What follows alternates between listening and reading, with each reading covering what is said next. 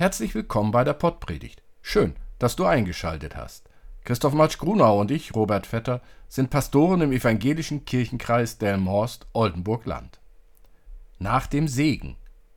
Anders? Wir wünschen dir viel Spaß mit der Pottpredigt.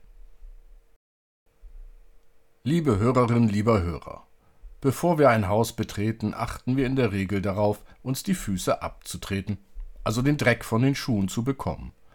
Zu neutestamentlicher Zeit bekam ein Gast eine Schüssel mit Wasser und ein Tuch gereicht, um sich zuerst den Staub von den Füßen zu waschen. Das war so normal wie das Abtreten der Füße heute. Im heutigen Text vergisst der Hausherr mit Namen Simon dies und beschwert sich auch noch, dass jemand anderes daran denkt. Es bat ihn aber einer der Pharisäer, mit ihm zu essen. Und er ging hinein in das Haus des Pharisäers und setzte sich zu Tisch. Und siehe, eine Frau war in der Stadt, die war eine Sünderin. Als die vernahm, dass er zu Tisch saß im Haus des Pharisäers, brachte sie ein Alabastergefäß mit Salböl und trat von hinten zu seinen Füßen, weinte und fing an, seine Füße mit Tränen zu netzen und mit den Haaren ihres Hauptes zu trocknen, und küsste seine Füße und salbte sie mit dem Salböl. Da aber das der Pharisäer sah, der ihn eingeladen hatte, sprach er bei sich selbst und sagte, wenn dieser ein Prophet wäre, so wüsste er, wer und was für eine Frau das ist, die ihn anrührt, denn sie ist eine Sünderin. Jesus antwortete und sprach zu ihm, Simon, ich habe dir etwas zu sagen. Er aber sprach, Meister, sag es. Ein Gläubiger hatte zwei Schuldner. Einer war 500 Silbergroschen schuldig, der andere 50. Da sie aber nicht bezahlen konnten, schenkte er es beiden. Wer von ihnen wird ihn mehr lieben? Simon antwortete und sprach, Ich denke der, dem er mehr geschenkt hat. Er aber sprach zu ihm, Du hast recht geurteilt. Und er wandte sich zu der Frau und sprach zu Simon, Siehst du diese Frau? Ich bin in dein Haus gekommen, du hast mir kein Wasser für meine Füße gegeben, diese aber hat meine Füße mit Tränen genetzt und mit ihren Haaren getrocknet. Du hast mir keinen Kuss gegeben, diese aber hat, seit ich hereingekommen bin, nicht abgelassen, meine Füße zu küssen. Du hast mein Haupt nicht mit Öl gesalbt, sie aber hat meine Füße mit Salböl gesalbt. Deshalb sage ich dir, ihre vielen Sünden sind vergeben, denn sie hat viel geliebt. Wem aber wenig vergeben wird, der liebt wenig.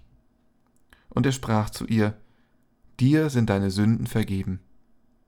Da fingen die an, die mit zu Tisch saßen, und sprachen bei sich selbst, Wer ist dieser, der auch Sünden vergibt?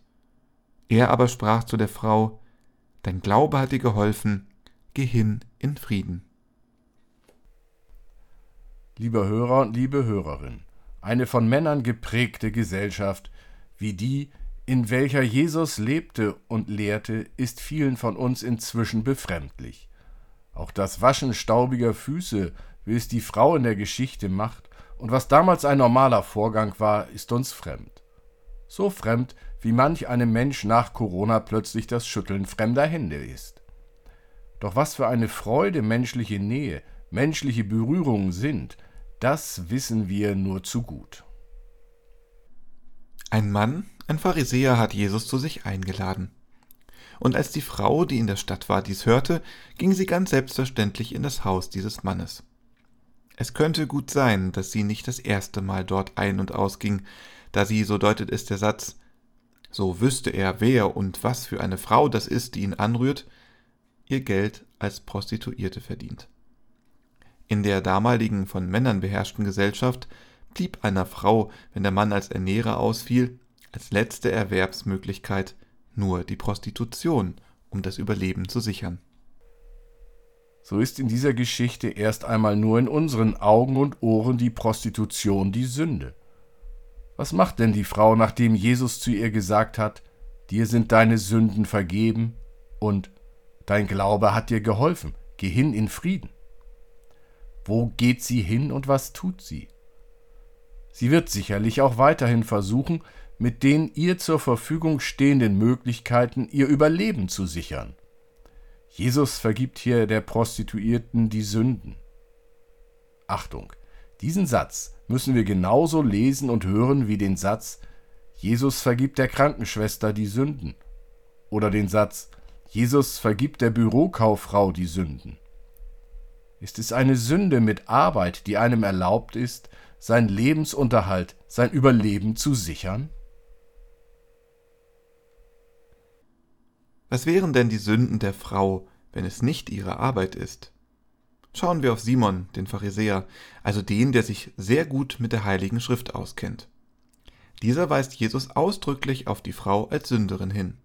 Und Jesus erklärt, Simon, du hast nicht mal die einfachsten Benimmregeln eines Gastgebers beachtet und willst nun diese Frau schlecht reden? Diese Frau hat die Regeln der Gastfreundschaft nicht nur eingehalten, sondern sie hat mehr getan als notwendig. Du, Simon, führst dich kleinlich, selbstgerecht und missgünstig auf, ja griesgrämig. Kleinlich sein, selbstgerecht sein, missgünstig sein, griesgrämig sein, sind das nicht die Verhaltensweisen, die vergeben werden sollten? Dem Simon, der Frau, mir, dir? Sonntags im Gottesdienst kommen wir mit allem, was in der Woche gewesen ist, zusammen. Singen, beten und hoffen auf Jesus, dass er zu uns steht, wie zu der Frau im Haus des Pharisäers Simon. Und dann gehen wir zurück in den Alltag. Was ist dann mit mir und dir? Verhalte ich mich anders als in der Woche zuvor? Bin ich ein anderer Mensch nach dem Segen am Sonntag? Bin ich ein neuer Mensch, weil ich mit den Worten Geh hin in Frieden in die neue Woche starte? Oder lebe ich befreiter in der neuen Woche, weil Jesus zu mir steht, obwohl ich mal den Griesgram, den Kleinlichen, den Selbstgerechten, den Missgünstigen raushängen lasse? Darin höre ich die frohe Botschaft, in Jesu Zusage, ich halte dich aus, so wie du bist. Amen. Der Segen des Gottes von Sarah und Abraham der Segen des Sohnes Jesus Christus, von Maria geboren, der Segen des Heiligen Geistes, der über uns wacht, wie Eltern über ihre Kinder, sei mit euch allen. Amen.